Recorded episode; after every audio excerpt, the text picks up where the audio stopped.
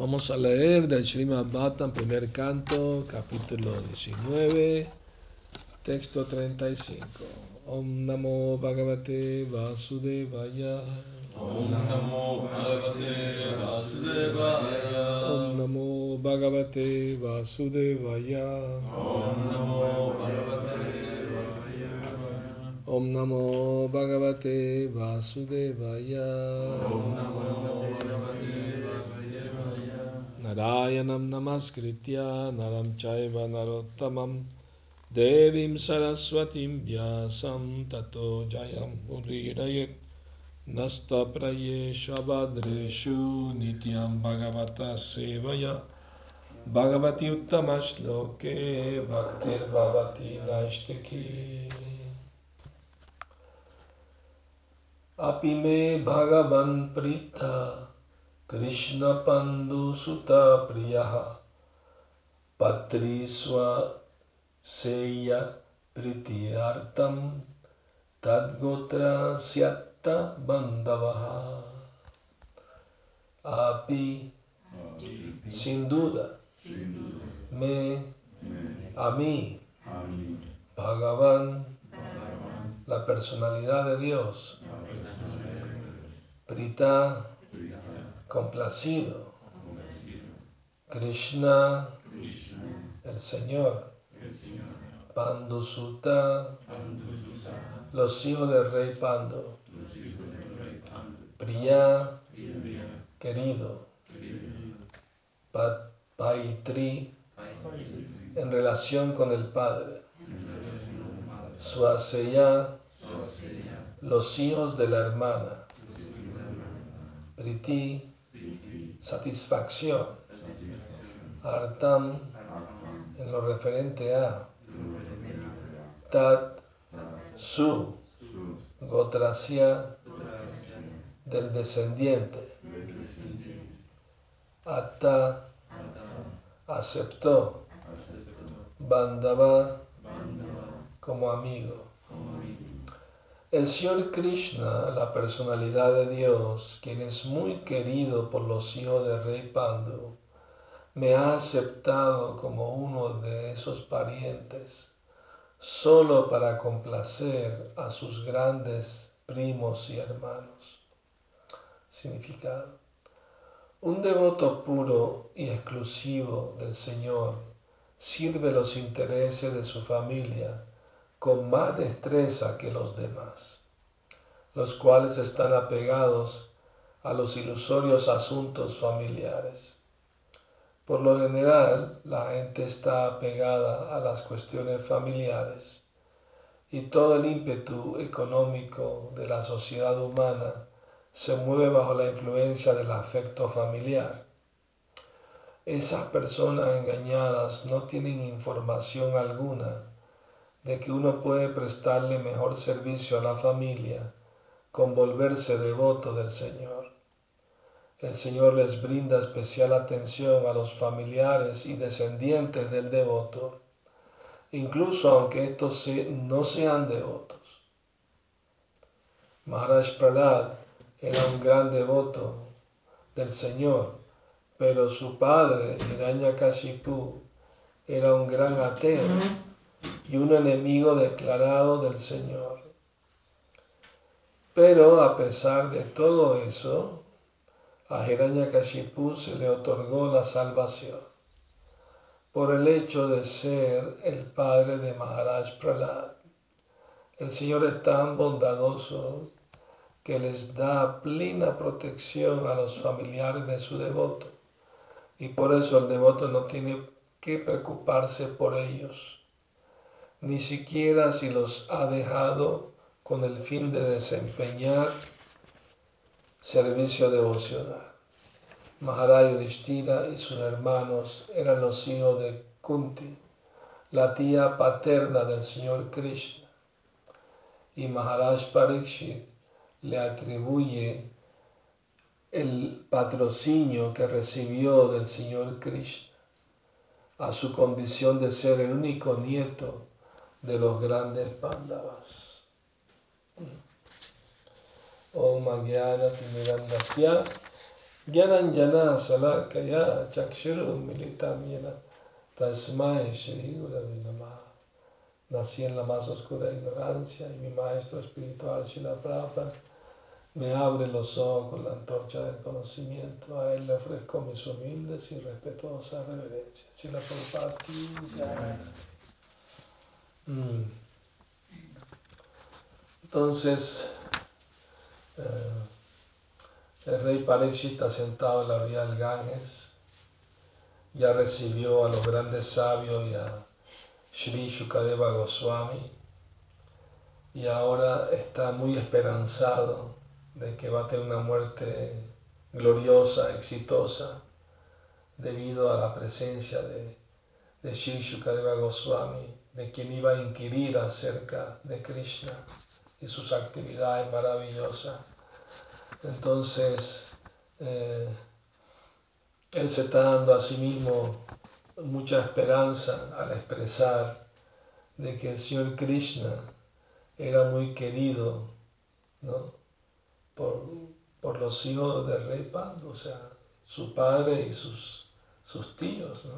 Su padre es, eh, Abhimanyu y su eh, abuelo es Arjuna. En la cultura védica no siempre se refiere al parentesco directo, ¿no? O sea, los Pándavas consideraban a Parishimara como su nieto, aunque el padre no, el padre, o sea, era Abhimanyu, hijo de Arjuna, ¿me explico? Pero así es la cultura védica, no está basada en la consanguíneo directo, sino en el sentimiento, el baba, es lo que, lo que predomina, ¿no? Entonces, por ejemplo, hasta el día de hoy en la India, si, si tu papá tiene un amigo muy cercano, tú lo llamas tío, aunque no es tu tío. Pero ese es el, el baba, es el sentimiento, ¿no? Son como hermanos muy cercanos. ¿no? Entonces, eh, pues eh, Maharaj está expresando ese sentimiento eh, y él está diciendo que yo también soy pariente de Krishna. Me ha aceptado como uno de esos parientes. Gracias que está complacido ¿no? con los pándavas, que eran, eran familia también. Su primo y hermana. ¿Me explico? Entonces, eh, eso es muy, muy interesante. la relación familiar con Krishna, ser parte de la familia de Krishna, hay como una mayor identificación, ¿me explico? En un sentido, todos somos parte de la familia de Krishna, por supuesto, todos somos parte de Krishna. Todos somos hijos e hijas de Krishna, sin lugar a duda, espiritualmente hablando. Pero en la, relación así más cercana todavía, cuando alguien se, como lo expresa Rey Pariksit, Krishna me aceptó como parte de su familia, ¿no? Por, por mis abuelos, ¿no? Por la reina Kunti, ¿no? Eh, que era la tía de Krishna. Entonces Krishna hizo el papel de ser humano cuando vino a la tierra. Tenía familiares, amigos, enemigos.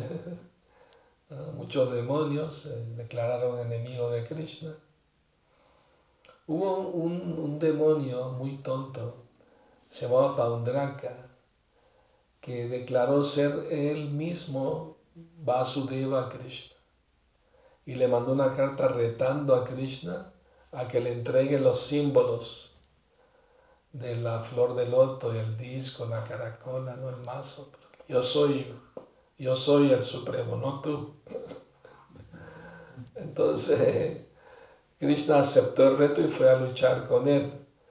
Y el tonto Paundraka se había puesto dos brazos postizos y ahí con los símbolos, ¿no? Cuando Krishna lo vio se mató de la risa. Pues, este, imitación. ¿no? Nuestro método, eh, la consejería no es imitar, sino seguir la, la, instrucción, seguir los pasos. Ese es el método, no de imitar. ¿no? La imitación es artificial. Como hay personas que imitan el éxtasis de devotos avanzados, pero en realidad no lo tienen. Es puro show para atraer popularidad de los demás, de gente ignorante. Pero verdaderos devotos avanzados no tratan de no mostrar eso públicamente. Claro, a veces no pueden, porque es, el éxtasis los sobrecoge tanto que, que no pueden controlarlo, ¿no? Como Chaitanya Mahaprabhu a veces expresaba su éxtasis, era algo increíble de ver, ¿no? También sucedió cuando Gadadhar Pandit fue a ver a, porque Mukunda le dijo, ¿quieres conocer un gran Vaishnava? Sí, sí, llévame. Y fueron a ver a, ¿a quién fueron a ver? Pundarika Vidyanidhi. Y, y, cuando llegaron a la casa de Pundarika Vidyanidhi, Gadadhar, que era muy renunciado desde niño, o sea, toda la vida fue muy renunciado a los placeres materiales. Cuando vio a Pundarika Vidyanidhi sentado en un trono, ¿no? estaba siendo abanicado por sirvientes, su pelo tan eh, con aceites perfumados y tenía un bigote muy bonito. Y estaba fumando una, una esa pipa de agua, ¿cómo se llama? En árabe se llama arguila, pero esas, ¿no? Entonces no lo podía creer, este es el gran devoto que me vas a presentar. Se ve que es un devoto, pero está pegado al disfrute material, ¿no? Entonces Mukunda se dio cuenta del peligro, ¿no? O sea, se dio cuenta de, de lo que estaba pasando.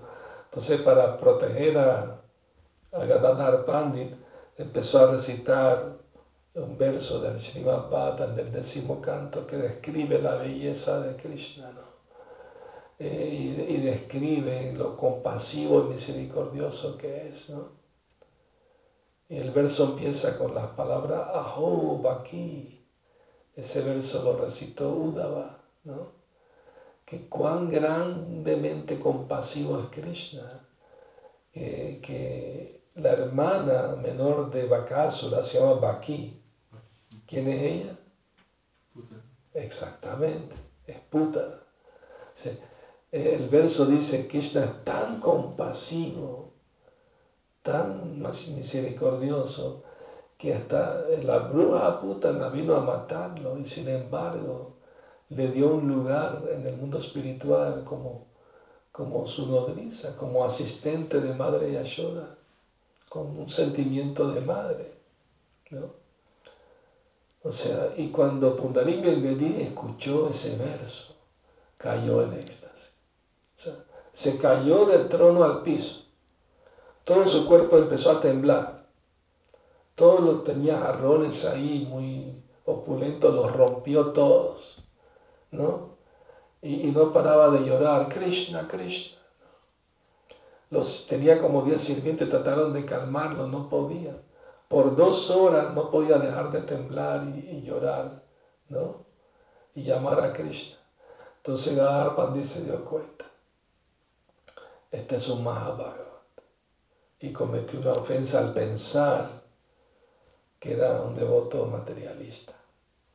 Entonces cayó a los pies de Pugari Vidyanidhi y le imploró, eh, después que recobró un poco la conciencia, ¿no? después de dos horas de éxtasis seguido, le imploró, oh, he cometido una ofensa contra usted por pensar mal de usted yo sé que el, maestro, el guru, es muy compasivo con el discípulo.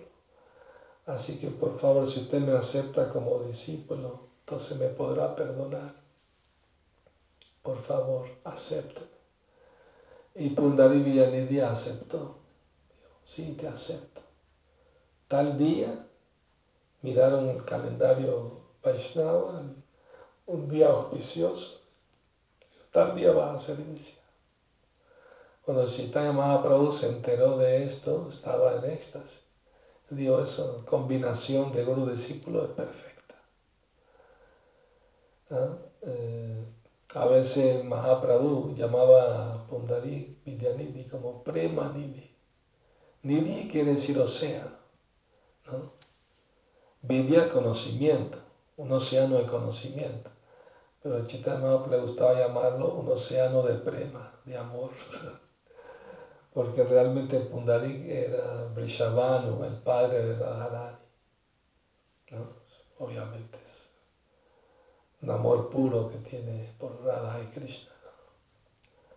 Entonces, eh, y la bruja putana, ella, la razón por la que Krishna la aceptó como madre es porque ella le ofreció el pecho.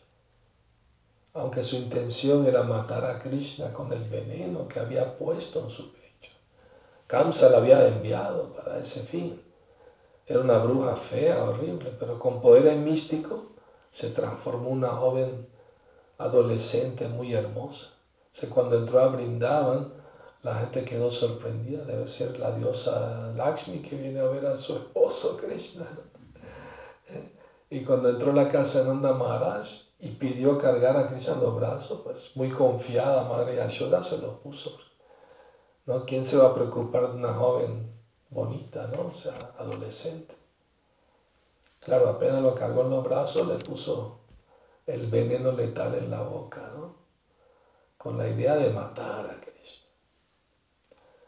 Pero lo, lo asombroso es que Krishna no solo chupó el veneno y no le pasó nada, sino empezó a chuparle el aire vital, la vida misma. Y ella sintió que iba a morirse. Entonces gritaba, suéltame niño, suéltame. Y más se agarraba a Krishna. Entonces salió ya corriendo fuera de la casa tratando de quitarse a Krishna encima.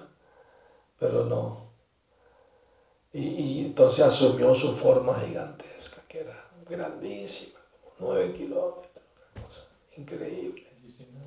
19, dice, bueno, más todavía. Entonces, no, está más allá nuestra imaginación, ¿no? Alguien tan grande, ¿no? Demonio. Y entonces cayó ahí así muerta, ¿no? Y todos los habitantes corrieron, ¿no? Todos asustados por, por proteger a Krishna, ¿no? De ese gran peligro. ¿Y qué estaba haciendo Krishna? Estaba gateando en el pecho de Yashoda, como de putana, como si nada hubiera pasado, pues estaba jugando ahí como un niño gateando. O sea, ella mató a putana sin mostrar ninguna arma ni, ni nada, pues, ¿no? Eh, entonces, eh, rápido las gopis agarraron a Krishna echaron polvo de donde pisan las vacas, y vinieron los brahmanas, cantaron mantras para la protección de Krishna, todo un ritual para, ¿no? Que se salvó del peligro. ¿Y qué creen que hicieron los habitantes brindaban con el cuerpo de puta? Pues un cuerpo grandísimo ahí haciendo. Lo iban cortando con hachas y lo iban quemando. Y olía fragancia de flores cada vez que quemaban el cuerpo o como se fue matada por Krishna, el cuerpo mismo se purificó y se volvió muy fragante. Olía a sándalo fragancia, muy celestial. Y claro, ella se fue a la Goloka, se volvió ahí una asistente de Madre Yashoda. Pero en su vida pasada, ella fue la hermana de Bali Maharaj. ¿no? ¿Y cómo se llamaba ella en su vida pasada? ¿Alguien se acuerda? Estoy tratando de acordar yo mismo. No me viene el nombre. Bueno, ya me acordaré. Como dice Krishna en el Bhagavad Gita, yo soy el recuerdo y el olvido. Entonces, eh, ella cuando vio a Manadev, entrar al, fuego de sacrificio de su hermano Bali Maharaj, tuvo un sentimiento maternal muy grande, muy fuerte. Qué niño tan hermoso, tan bello. ¿Eh? Prabhupada dijo que si la gente ve los libros y ve los cuadros, las pinturas en los libros y dice, qué bonito, ya con eso hace avance espiritual. Si leen un párrafo, una línea, una palabra, si agarran el libro, lo tocan, ya se purifican. Ya les beneficia eso. Así que no es exagerado decir que si compran la colección del Bhagavatam se, van al mundo espiritual, no es exagerado. claro, si lo leen y lo practican, por supuesto. Y esa es la idea, ¿no? Esa es la idea. Entonces, eh, pero eh, cuando, cuando ella vio que eh, Vamanadeva recibió la, la caridad de tres pasos, porque Bali Maharaj le ofreció un brahmana viene, ¿no? Estaba dando caridad a todos los brahmanas. Él, había conquistado los planetas celestiales, tomó el, trono de Indra, estaba, tenía los semidioses a su servicio. ¿no? Entonces, eh, Bali Maharaj era muy caritativo. Vino entonces Bhavanadev como un brahmana y pidió, pidió caridad. ¿Qué quieres? Oro, tierras, bella esposa, lo que tú me pidas te lo doy. No, no, yo solamente quiero tres pasos de tierra. Pero ¿por qué me pide tan poquito, no? O sea, tengo, soy rey de los planetas celestiales, pídeme lo que tú no, no, yo no quiero ser muy codicioso. Nada más quiero tres pasos cuadrados de tierra para, para hacer un yagya para el Señor Vishnu. No. Bueno, está bien, es su deseo. Pero Sukracharya, el gurú de los demonios, dijo, no, no se te ocurra. Ese es Vishnu disfrazado que viene a quitarte todo con engaño. Porque Sukracharya estaba preocupado, ¿no? Que, que si mi discípulo le quitan todo, yo me quedo en la calle también, pues, porque él me mantiene, pues, ¿no? Entonces la preocupación de su brecharia era material, no era espiritual. Pero Bali Maharaj pensó, Sukracharya primero me recomienda que haga sacrificios para Vishnu, para que me vaya bien y conquiste los planetas celestiales. Y ahora que Vishnu viene a mi puerta a pedirme una caridad, me dice que se la niegue, pues está mal este guru. o sea, un, un guru genuino no puede predicar en contra del servicio devocional, si no, no es guru. ¿No? Entonces Bali usando su inteligencia espiritual, como devoto que era, un gran devoto, nieto de Prahlad Maharaj, eh, rechazó a su Sukracharya, no aceptó su instrucción. Entonces quiso darle la caridad. Pero el agua de la lota no salía, porque tienen que hacer achmana antes de dar y recibir la caridad, ¿no? purificarse las manos.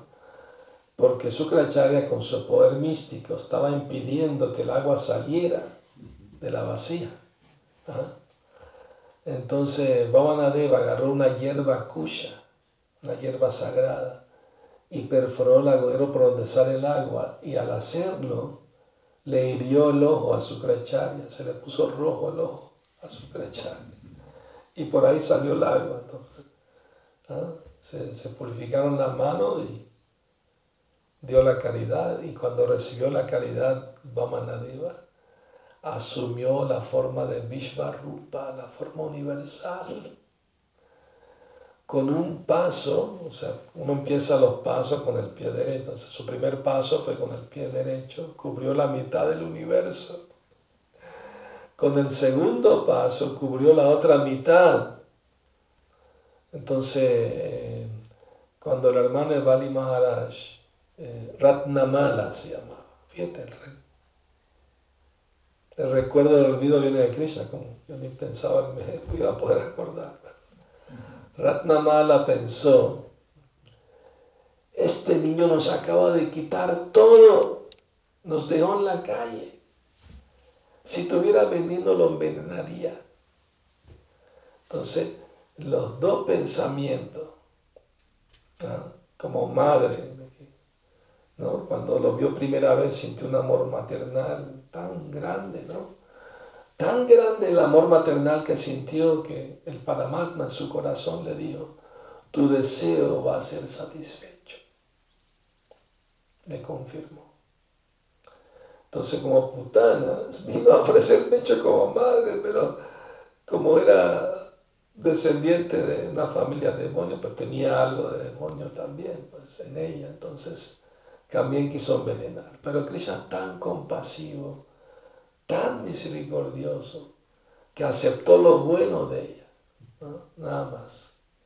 Es el síntoma de una gran personalidad, que ve lo bueno en lo demás y, no le presta mucha atención a lo malo. Entonces, eh, cambio nosotros, si alguien tiene buenas cualidades, pero tiene un defecto, resaltamos el defecto. ¿Comprende? Pero Krishna no, al revés. Si alguien tiene un poco de virtud, mucho defecto, ¿no? Abanica eso. Cuando Prabhupada estuvo en Venezuela en una clase nos dijo, si te ven una pequeña chispita de interés en alguien de vida espiritual, tienen que abanicarla hasta que se vuelva una llamita y tienen que seguirla abanicando hasta que crezca y se pueda mantener por sí misma. Es el cuidado de los devotos, cuidarle su, su bhakti, su servicio devocional. Claro que uno tiene que cuidarse a sí mismo también, por supuesto buscando siempre buenas compañías, evitando las malas compañías, ¿no? Hasta en internet es fácil caer en malas compañías, escuchar críticas de devotos, ver cosas que no tienen que ver, ¿no? Es fácil caer en eso. Hoy en día, o sea, Maya se ha infiltrado por todos lados. O sea, alguien puede estar solo en su habitación y cantando Hare Krishna y de repente Maya lo atrapa, ¿no? Fácil eso. Los otros tienen que ser muy precavidos, muy cuidadosos, de siempre, siempre querer ser conscientes de Krishna. O sea, uno debe eh, tener la aspiración de quiero ser feliz solo con Krishna, no quiero la felicidad ilusoria de Maya, no me va a satisfacer. Me va a poner en ansiedad, me va a confundir, me va a alejar de Krishna. Entonces, ¿para qué? ¿Para qué perder tiempo? ¿Para qué seguirse engañando? Que uno puede ser feliz con la felicidad, el disfrute material. Es un engaño, es un autoengaño. ¿No? Entonces Prabhupada dice en un significado del Bhagavatam que si un devoto quiere servir a Krishna, pero al mismo tiempo quiere disfrutar de la energía material, está en una situación de perplejidad. Porque una cosa no es compatible con la otra como agua y aceite, no se pueden mezclar. ¿no? Entonces es muy importante decidirse de una vez por todas de que quiero ser feliz solo con Krishna. ¿no? Y si Krishna pues a veces me pone a prueba no, no tener, no sentir la felicidad espiritual, pero no voy a buscar la felicidad material porque es ilusoria y es temporal. ¿No? Como el pájaro chataca. El pajarito chataca tiene una peculiaridad especial. Ese pajarito solo toma, solo toma agua de las nubes que caen del cielo. Nada más. De ningún laguito chaquito. Solo si viene el agua del cielo, de la nube, toma. De lo contrario, no. Y a veces la nube le puede mandar un rayo Pero él no, no, va a buscar agua al otro lado, solo de la nube. Existe ese pájaro. Es verdad, eso. no es cuento. Lo dice el néctar de la devoción, lo menciona ahí. Entonces el devoto que está orando a Krishna dice, yo quiero ser como el pájaro chataka. Krishna, ya sea que me mande un rayo en la cabeza o me mande tu misericordia. Yo siempre no voy a buscar a nadie más. Tú eres mi único amo y Señor, mi único protector, mi único mantenedor, mi objeto de, amor y servicio, de adoración. Entonces, y el devoto conquista la misericordia de Krishna con la actitud humilde, ¿no? De que el devoto se arrepiente de todas sus actividades pecaminosas pasadas, ¿no? Y con humildad le ora a Krishna por su perdón y su misericordia. Claro, el devoto debe estar decidido de una vez y por todas de no volver nunca más a cometer actividades pecaminosa. Eso es verdadero arrepentimiento. ¿no? Eso es verdadero arrepentimiento. Y en esa condición fue que Chaitanya Mahaprabhu aceptó darle su misericordia a Yagai y Madai, porque eran grandes pecadores. Pero Mahaprabhu los aceptó con la condición de que nunca más van a volver a pecar. Eso es y se volvieron grandes santos, eran grandes pecadores. Prabhupada dio en este mundo material todo el mundo es pecador. Hasta los devotos, todos somos pecadores. En el sentido, Prabhupada dice, que vas caminando, pisas una hormiga, no te das cuenta. Y estás cometiendo un pecado, inconscientemente. ¿no? Pero si uno se entrega a Krishna, Krishna promete protegerlo a uno de todas las reacciones. ¿Verdad? Entonces, esa es nuestra esperanza, que Krishna es compasivo y claro que uno nunca debe cometer actividad pecaminosa conscientemente, a sabiendas, ¿no? Si no, si pasa, pero está tomando agua puede caer un una bacteria ahí, un, insecto y no te das cuenta. Cosas pasan así, ¿no? Bacterias hay por todos lados. ¿no? como los giants. Los giants, ellos eh, se cubren la boca, no por el COVID. Mucho antes de que no hubiera COVID se cubrían la boca igual. Pero era porque no querían matar ninguna bacteria o insecto o algo. ¿no? y andan con una escobita para barrer, si van caminando en hormiga, la barren suavemente para no pisarla. Está bien, ¿no? Pero, pero quiero decir, no son devotos, pues obviamente. O sea, tienen que comer, tienen que tomar agua y cuando pasen eso, pues algún insecto o bacteria matan, ¿no? Entonces simplemente, porque ellos son imitadores de Rishabhade. O sea, hubo un rey que quiso imitar a Rishabhadev e inventó su propia religión. Y hasta el día de hoy existe, se llama los, los jainistas.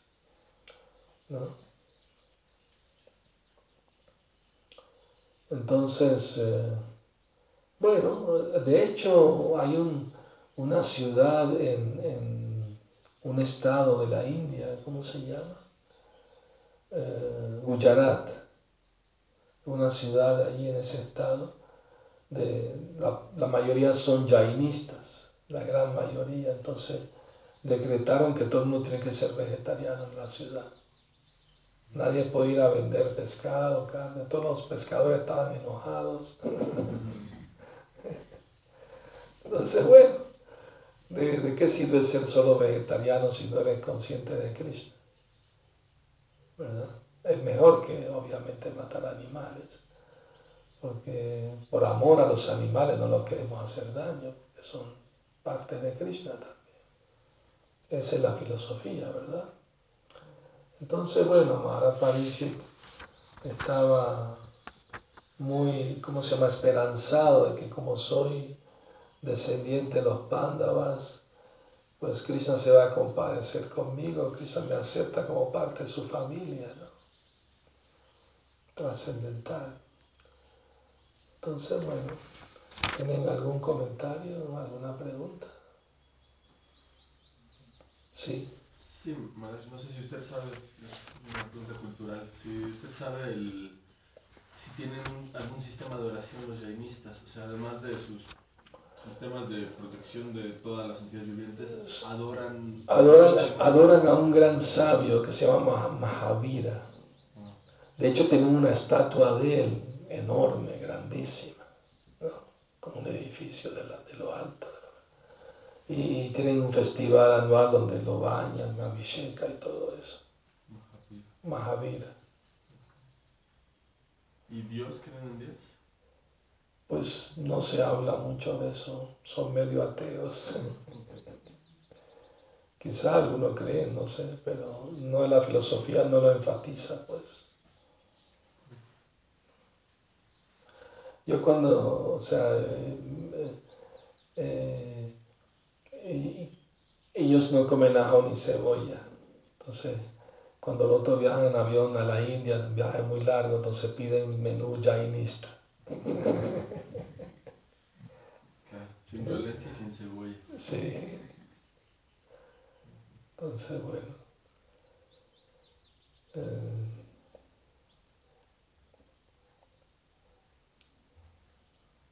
pero las religiones principales de la India son tres. O sea, hinduismo quiere decir, o sea, jainista no se considera hinduista. No siguen los Vedas. Los que siguen los Vedas son tres grupos, los que adoran a Durga, la diosa Durga, Shakti, diferentes manifestaciones de Durga. Los que adoran a Shiva, ¿no? Y los que adoran a Vishnu y los avatares de Vishnu, Krishna. Entonces, esos tres se consideran hindú. ¿no?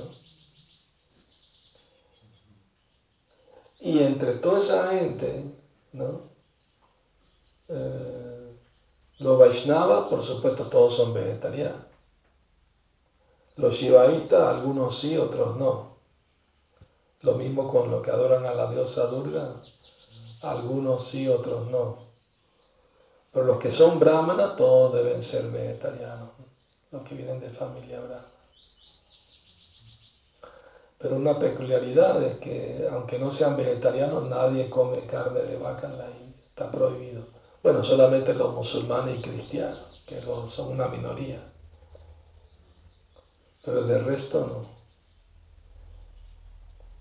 ¿Y no está prohibido oficialmente comer carne de vaca? No, no para los cristianos y musulmanes, no. No se lo, no, no se lo prohíben. De hecho, Prabhupada criticó a Gandhi porque le sugirieron a Gandhi, ya que tiene tanta influencia sobre la gente, ¿no? ¿Por qué no le dice a los musulmanes que paren de comer la vaca, por lo menos? ¿no? Coman otros animales. No, no, esa es su religión, no me meto en eso. Prabhupada criticó eso, tenía que haberlo hecho. sí. Este, aquí en el texto, en el principio, comenta de que uno debe abandonar la familia si es por el servicio devocional. Sí. Entonces, hace poco. Tú lo hiciste, dejaste tu familia y viniste al templo. hace poco leí un, texto que subieron en una página, si no me equivoco, era BBT Latino, que ponen como texto cada semana. Y decía que si uno tiene la posibilidad, eh, por ejemplo, de digamos que la madre o el padre están ya mayores y están en dificultades económicas y uno tiene la posibilidad de ayudarlos económicamente, ese era un caso. El otro era, por ejemplo, decía de los hijos, si los hijos eran pequeños y uno tenía la posibilidad de mantenerlos. Claro, uno no debe ser, no debe ser, no se debe ser irresponsable a nombre de la religiosidad o la espiritualidad o sea, la vida grihasta si tiene yo, tiene que mantenerlos hasta que se valgan por ellos mismos, estén grandes, ¿no? Prabhupada fue muy responsable en ese sentido, ¿no? No, se, no dejó la familia que no tuvieran los hijos suficientemente adultos para defenderse por sí mismos, no se puede usar la, la vida... Aunque Buda se fue del palacio teniendo un niño pequeño, pero claro, el niño no le iba a faltar nada, era un príncipe. Pero quiero decir, eh, hay un dicho de Chanakya Pandi que dice que uno puede sacrificar, eh, ¿cómo se llama? Una familia para salvar Un rey un, un- un- ¿sí? o un país, ¿no? Sí, la familia con la sociedad, la sociedad. No, pero hay, hay diferentes grados, dice él, ¿no? Eh, que para, eh, para salvar un pueblo, sacrificar un pueblo para salvar algo del país, para salvar el país, el planeta, qué sé yo. No me acuerdo exactamente, pero el asunto es que al final, y al, y al final dice, y para salvar su alma uno puede sacrificar el mundo entero. Entonces, eh, hay que ver tiempo, lugar y circunstancia, ¿verdad? Pero el, verso dice, Prabhupada explica, que si alguien es devoto, toda la familia se beneficia. O sea, espiritualmente reciben un gran beneficio, aunque no sean devotos, Krishna lo toma en cuenta, de que son familiares de devotos. Los ayuda de alguna manera espiritualmente, Krishna lo toma en cuenta eso. Prabhupada el ejemplo de, de Prahlad Maharaj y Hiranyakashipu, aunque su padre era un demonio, pero Krishna al matarlo lo liberó, ¿no? Entonces, el más importante que la parte material hacia la familia es el deber espiritual que uno tiene hacia la familia. ¿No? Si uno se hace devoto, pues toda la familia se beneficia con ello, ¿verdad? O sea, la Biblia dice honra a tu padre y tu madre, ¿verdad? Uno los hijos tienen que ser obedientes y servir a los padres, es una regla en todas las religiones. Pero si los padres te dicen no cante Hare Krishna, coma carne, ahí no lo tienes que obedecer. Como, como, eh, Bali Maharaj no, no obedeció a su propio guru porque le está instruyendo en contra del servicio devocional a Krishna. ¿Comprende? Yo me escuché que Giriraj Maharaj, su, su padre le ofreció un millón de dólares para que se vaya del movimiento, abandone la conciencia de Krishna, y él no lo aceptó. También en el Puro Proceso, mira, el, el tío le ofreció más. Sí, él me contó la historia, él ofreció, mira, si te comes un bistec de carne y un vaso de whisky, te doy un cheque de un millón de dólares. Y le dijo, no puede ser solo whisky. Solo el whisky me, me da, me- me da la mitad, mi- medio millón de dólares. Puedo hacer mucho servicio para Krishna con eso. Digo, no, no, el paquete completo, nada. No dijo nada. Es claro que nada, por supuesto. Eso es un avance espiritual, pues cualquier materialista, pues que venga, como lo que sea, ¿no? Un millón de dólares es mucho dinero, pues, ¿verdad? Estoy seguro que más de un devoto lo haría. Yo no. No, no Sí. Sí, sobre la autoridad de Chanakya porque a veces Prabhupada lo cita, pero sí. ¿quién es él realmente? ¿Por qué seguimos sus instrucciones como un ejemplo, como su vida? Pero Chanakya Pandit era un político, era consejero de un rey, pero tenía un gran sentido moral y era, era espiritual también, o sea, tenía ideas espirituales, o sea, hablaba de adorar a Dios, ¿no? o hablaba de, de buscar buena compañía, evitar las malas compañías, o sea, tenía buenas instrucciones. Por eso Prabhupada a veces su significado lo cita, ¿me explico?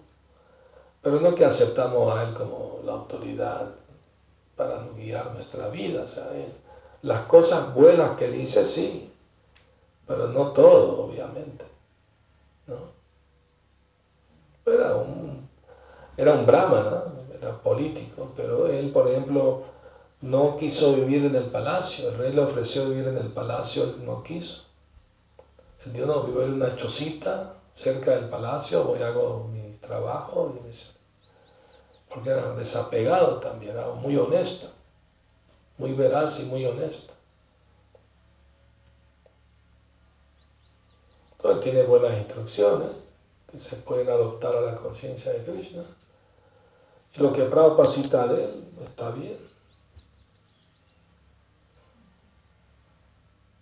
Hay cosas que a veces lo- que, que a, la, que a la ver con las merinangas, esas cosas que dice. No, eso lo dijo, eso lo dijo Tulsidas, el autor del, el autor de, ¿cómo se llama? Del Ramacharita Manasa. Pero bueno, él dice que la, hay que desconfiar Chanakya Pan dice, no confía en mujeres ni en políticos. ¿No? Y, y Prabhupada miró a su discípula Yamuna y le dijo, ¿estás de acuerdo con eso? Y pues ella dijo, sí, Prabhupada. Y Prabhupada, pero tú no eres una mujer, tú eres un Vaishnava, una Vaishnava. Entonces Prabhupada hacía diferencia entre mujer y, y, pues obviamente, ¿no? Lógicamente. Es muy importante, a veces las devotas no pueden hacer la diferencia, porque se identifican mucho como mujeres, pero más que mujeres son devotas, son Vaishnavas, Vaishnavis es la palabra más adecuada. Entonces hay que saber diferenciar eso.